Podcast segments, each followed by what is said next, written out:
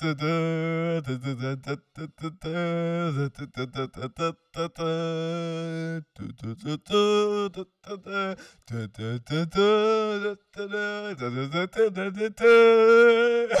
ha!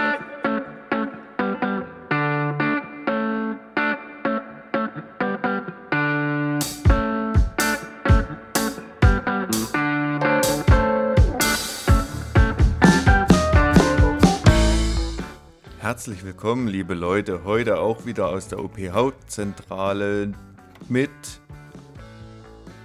Oh ja, ich bin ganz allein.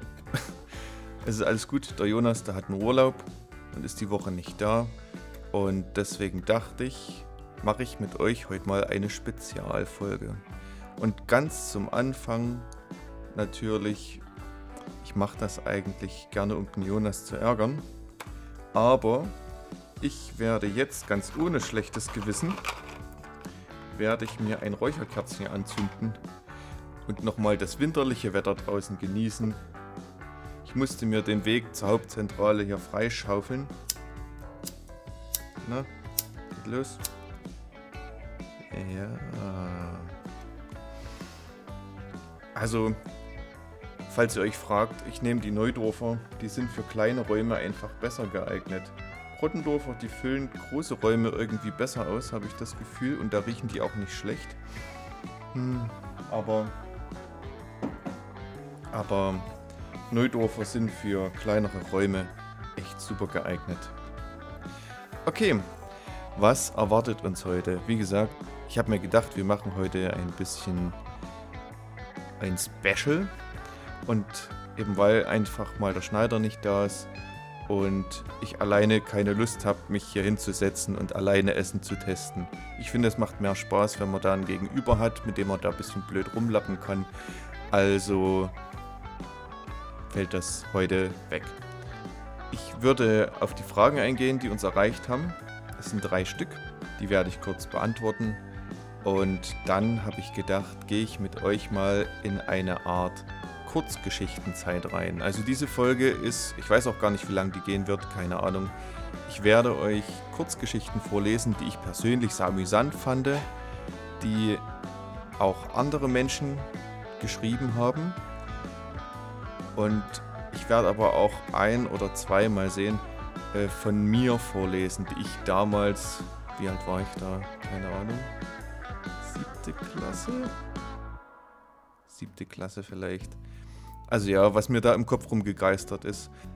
Also seid gespannt, was da auf euch zukommt. Es ist eine Folge wirklich zum Hinsetzen, zum Zuhören, vielleicht zum Mitschmunzeln. Vielleicht kennt ihr auch die eine oder andere Geschichte schon. Dann ist es eben so. Ich werde mir auf jeden Fall Mühe geben und das so angenehm wie möglich für euch gestalten. Fangen wir nun an mit den Fragen, die uns erreicht haben. Die erste Frage Sommer- oder Wintermensch? Ähm, wenn ich mich entscheiden müsste, glaube ich, wäre ich lieber, ich bin dann eher der Sommermensch. Ich liebe es, barfuß draußen rumzulaufen, Spaziergänge zu machen, in der Hängematte draußen rumzubaumeln und ähm, ja, also die Zeit dann doch draußen zu verbringen. Ich gehe auch gerne mal ins Schwimmbad und in Liner fahren. Und das ist alles so Zeug, was man im Winter nicht machen kann. Wobei es im Winter auch echt cool ist, wenn man mal auf die Piste kann. Ich fahre leidenschaftlich gerne Snowboard. Auch echt hart brutal. Also so richtig hart, hart, hart brutal. So mit dreifachen Loopings rückwärts und vorwärts in einem Schwung. Aber das ist bei der Wahl. Also ich glaube, ich bin wirklich trotzdem lieber Sommermensch. Die zweite Frage. Ähm, Backen oder Kochen. Es gibt so Momente, wo ich mir nicht sicher bin, was da der Unterschied ist. Ich, also zum Beispiel ein Spiegelei, was macht man damit? Backt man das? Kocht man das? Ich habe keine Ahnung. Ähm, beim Kochen und beim Backen hat es hat beides einen übelsten Nachteil und das stört mich wirklich sehr. Es ist wahnsinnig aufwendig mit Abwasch saut zu viele Sachen ein. Ja, manche werden sich jetzt denken, ja, ne, ich habe doch eine Geschirrspülmaschine zu Hause. Da kann ich das doch alles reinschmeißen. die Leute, die haben halt einfach das Glück und ich wünsche euch ganz viel Spaß noch mit eurer ähm, Waschmaschine für Geschirr, aber ich habe sowas nicht. Und es sieht wohl auch in Zukunft so aus, als wird das nicht Bestandteil meines Haushalts werden. Also, hm. Es ist beides extrem aufwendig. Beides aufräumen mag ich überhaupt gar nicht gern. Wirklich überhaupt gar nicht gern. Einsauen an sich macht aber schon Spaß und auch das Backen oder das Kochen an sich. Ich kann mich wirklich nicht entscheiden. Und ich glaube, ich habe schon wieder viel zu viel drüber geredet. Aber ich entscheide mich jetzt. Ich entscheide mich jetzt wirklich. Kochen ist eher meins. Mal von dem ganzen Aufwand abgesehen. Ich würde lieber kochen. Ja, ich würde einfach kochen. Okay.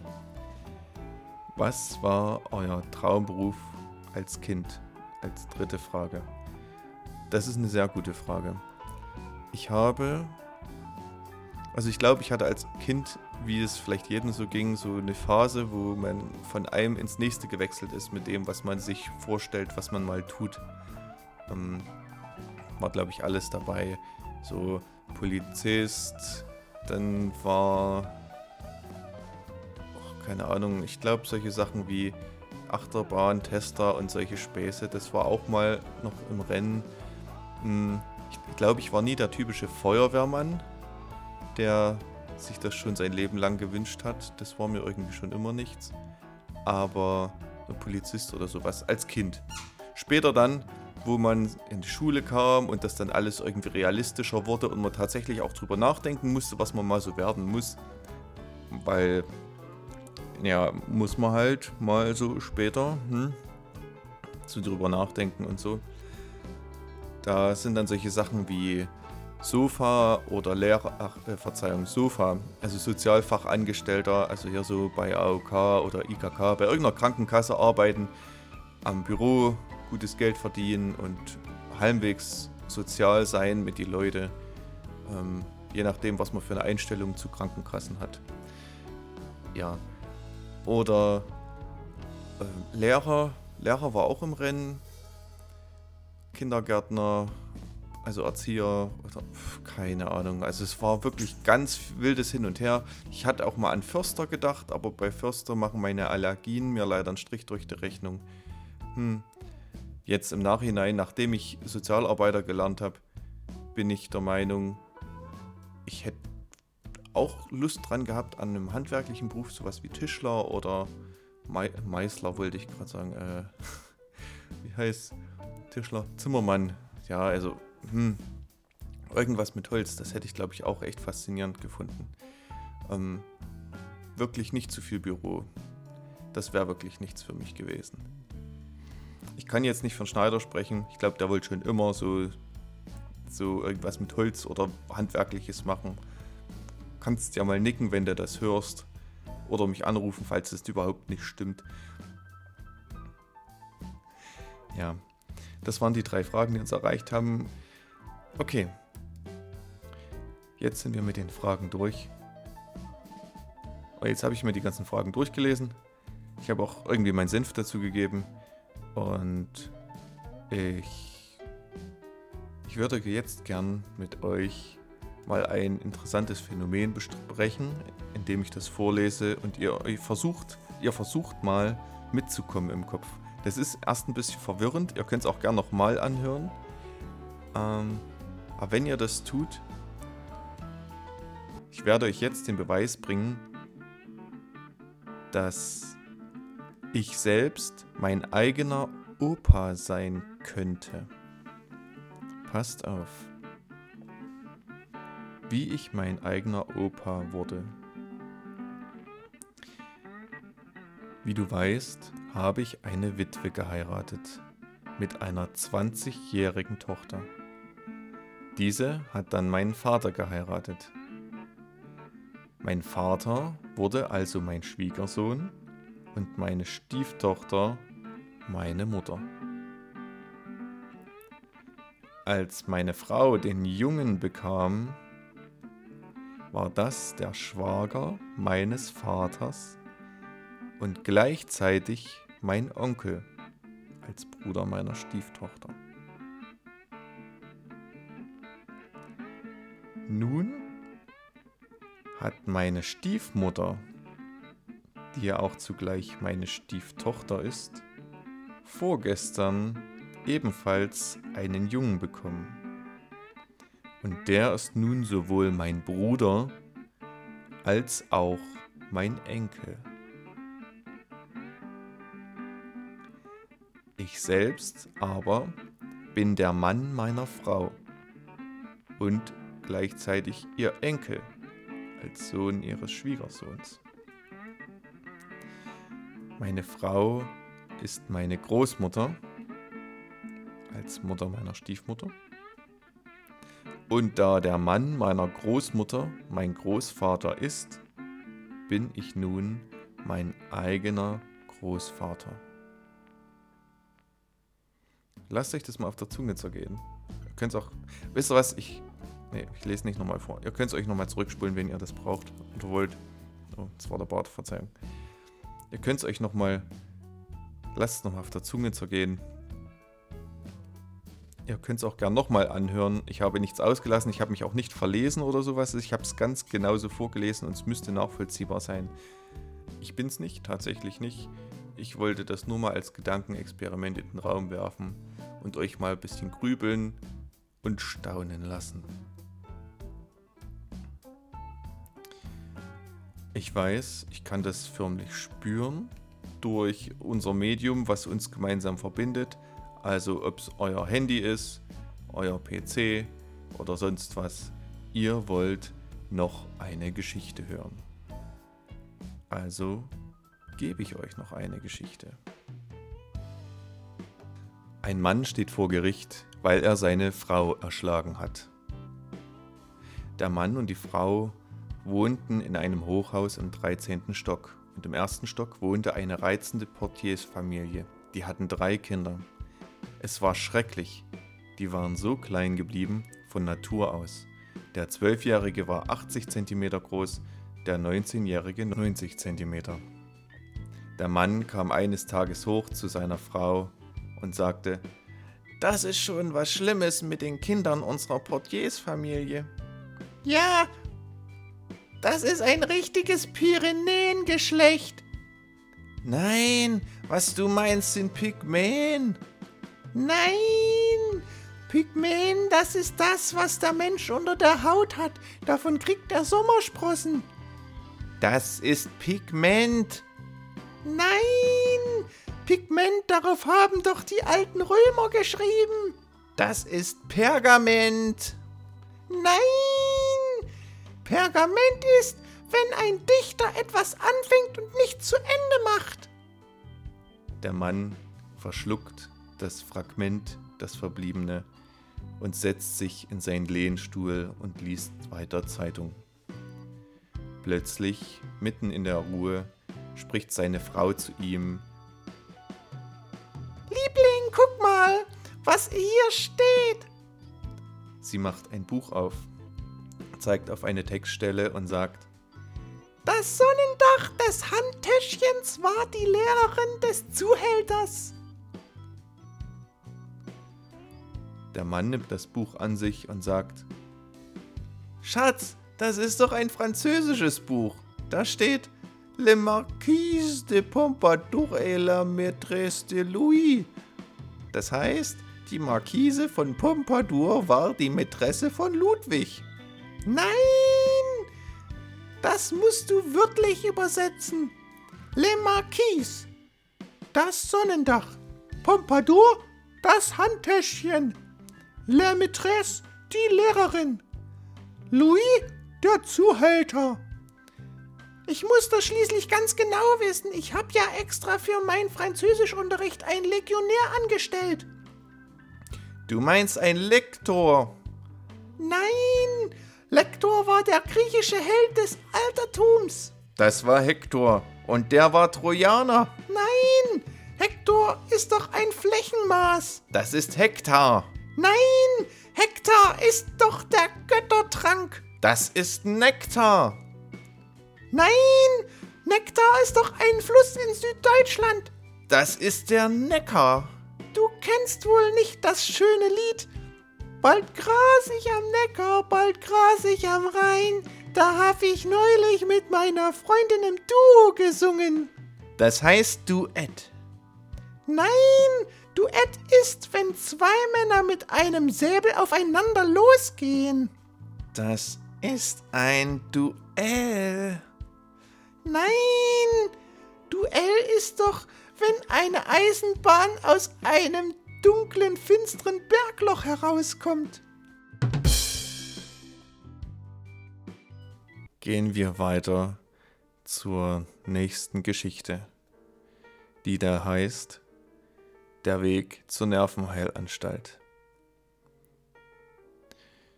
Der Morgen hat schon schlecht begonnen, dem Unglück des Vortags nur knapp entronnen, war meine erste Handlung, dass ich den Wecker ausschalte, bis ich merkte, dass ich die Hand in die Kerze halte, die ich am Abend zuvor aufgestellt, weil bei uns manchmal der Strom ausfällt. Mein Pyjama hat schon leicht gebrannt und im Schlafzimmer roch es nach verbrannter Hand. Ich bin vor Schreck aus dem Bett gefallen um mit dem ganzen Gewicht auf den Nachttopf zu knallen. Der Nachttopf rinnt aus, denn er war nicht ganz leer, doch wenigstens brennt mein Pyjama nicht mehr. In der Hand jedoch verspüre ich größere Schmerzen, und so trete ich mit dem Fuß voller Wucht gegen die Kerzen. Die Kerze habe ich verfehlt, den Nachttisch jedoch nicht. Der hält den Tritt aus, mein Zeh aber nicht. Voller Schmerzen wollte ich in das Badezimmer rasen, doch weil ich im Dunkeln den Ausgang nicht fand, bin ich mit voller Wucht gegen den Kasten gerannt, der leider aus deutscher Eiche besteht, weshalb meine Brille in die Brüche geht. Halb blind, verletzt und schreckensbleich bin ich, als ich das Bad erreich. Dort habe ich, von Schmerzen und Blindheit berauscht, die Brandblasensalbe mit dem Klebstoff vertauscht. Das hat mich, anstatt dass es die Schmerzen lindert, stattdessen am Öffnen der Hände gehindert. Ich will mich schnell waschen, doch merke ich, dass das nicht geht, denn sie haben mir heute Morgen das Wasser abgedreht. Jetzt läutet's auch noch an der Eingangstür. Das wird der Postbote sein, vielleicht hilft er mir.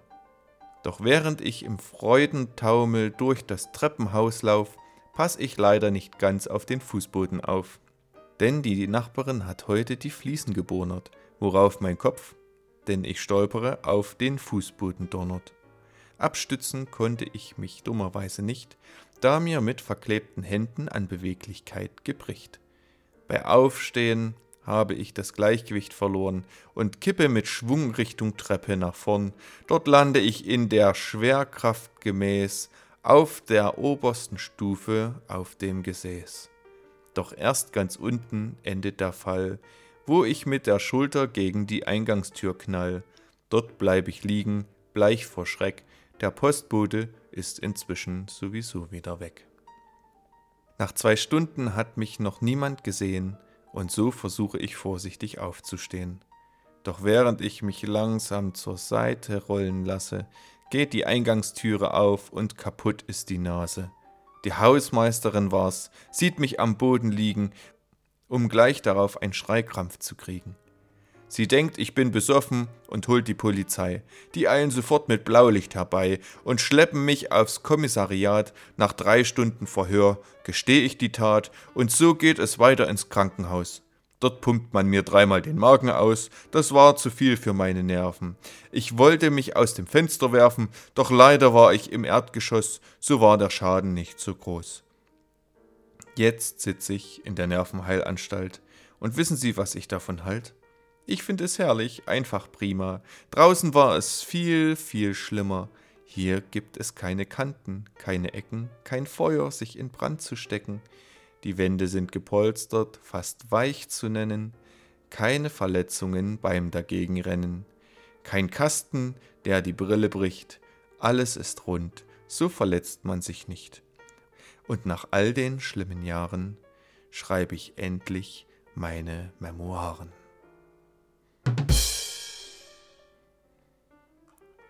Mir gefallen solche Geschichten, die so abstrakt sind, und trotzdem auch in, Reim, in Reimform so eine, so eine, ja, ich weiß auch nicht, einfach eine gute Geschichte erzählen können. Ist natürlich Geschmackssache, der Inhalt, aber mir gefällt das. Und ich dachte, vielleicht ist es auch für euch was zum Schmunzeln.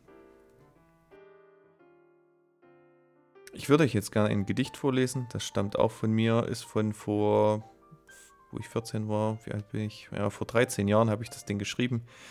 Und mh, mm, das Geschenk, das ging, glaube ich, an ein an Mädel. Und weil wir hatten so gelost und es ging an ein Mädel und da habe ich ähm, zwei Kartons ineinander verpackt.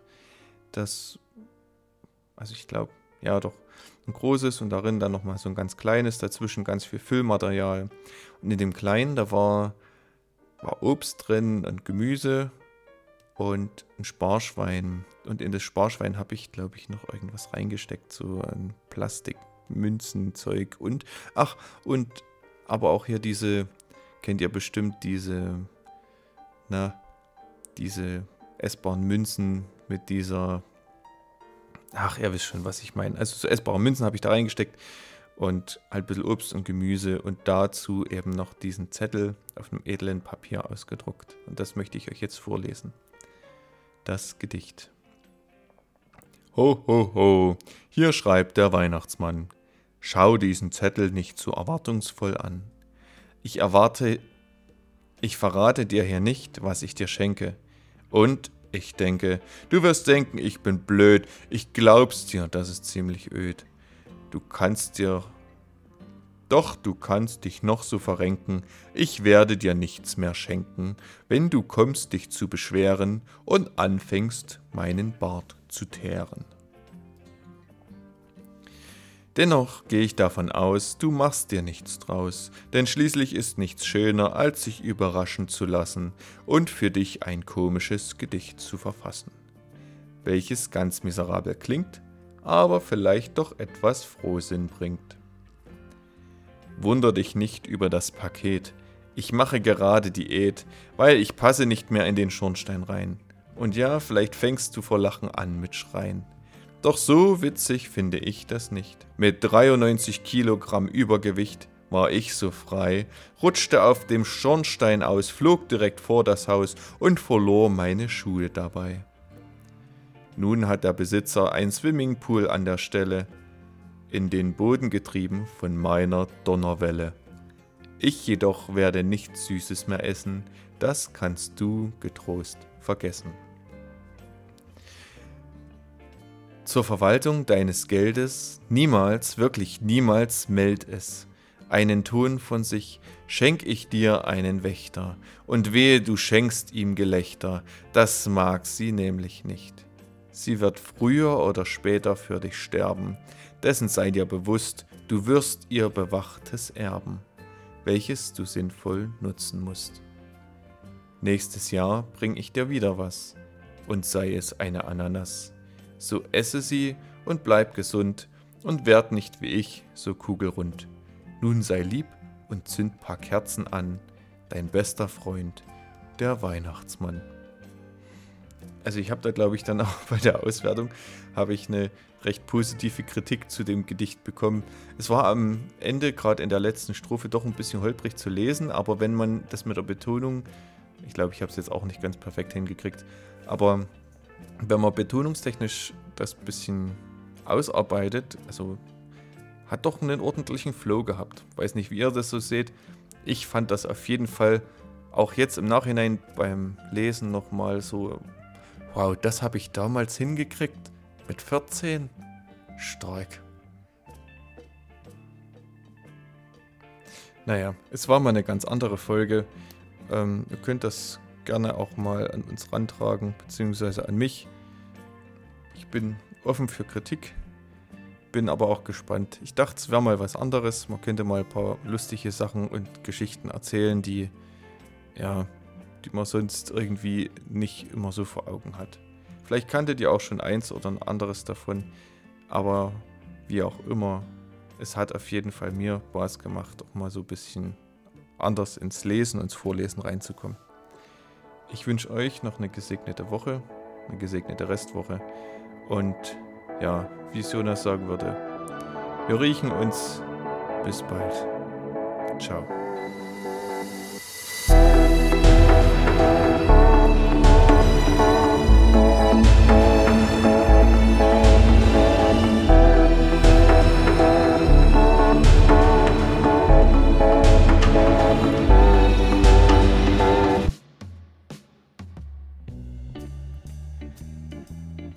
Lieber Sohn, ich schreibe dir diesen Brief, damit du weißt, dass ich noch lebe. Ich schreibe langsam, weil ich weiß, dass du nicht schnell lesen kannst. Wenn du mal nach Hause kommst, wirst du unsere Wohnung nicht mehr wiedererkennen. Wir sind nämlich umgezogen. In der neuen Wohnung war sogar schon eine Waschmaschine. Ich tat 14 Hemden hinein und zog an der Kette. Die Hemden habe ich bis heute nicht wiedergesehen. Vater hat jetzt eine neue Arbeit. Er hat 500 Leute unter sich. Er mäht jetzt den Rasen auf dem Friedhof. Letzte Woche ist auch Onkel Otto in einem Whiskyfass ertrunken. Einige Männer wollten ihn retten, doch er leistete heftigen Widerstand. Wir haben ihn verbrennen lassen. Es hat drei Tage gedauert, bis wir ihn gelöscht hatten. Onkel Karl hat sich derweil sein Gemächt abgeschnitten. Beim Kauf eines Rasiermessers stand in der Gebrauchsanweisung, wenn stumpf, dann am Riemen abziehen. Deine Schwester Maria hat gestern ein Baby bekommen. Da wir nicht wissen, ob es ein Junge oder ein Mädchen ist, weiß ich auch nicht, ob du jetzt Onkel oder Tante wirst. Letzte Woche hat es nur siebenmal geregnet. Erst drei Tage, dann vier Tage. Es hat so gedonnert, dass unser Huhn viermal dasselbe Ei gelegt hat. Vor 14 Tagen ist in unserem Dorf ein Unglück passiert. Elf Männer sind beim Anschieben eines U-Bootes ertrunken. Und am Dienstag sind wir gegen Erdbeben geimpft worden. Deine Mutter. PS. Ich wollte dir noch Geld mitschicken, aber ich hatte den Brief schon zugeklebt. Das ist leider doch nicht so lustig, wie ich dachte. Ah, ich glaube, den kann ich nicht mehr.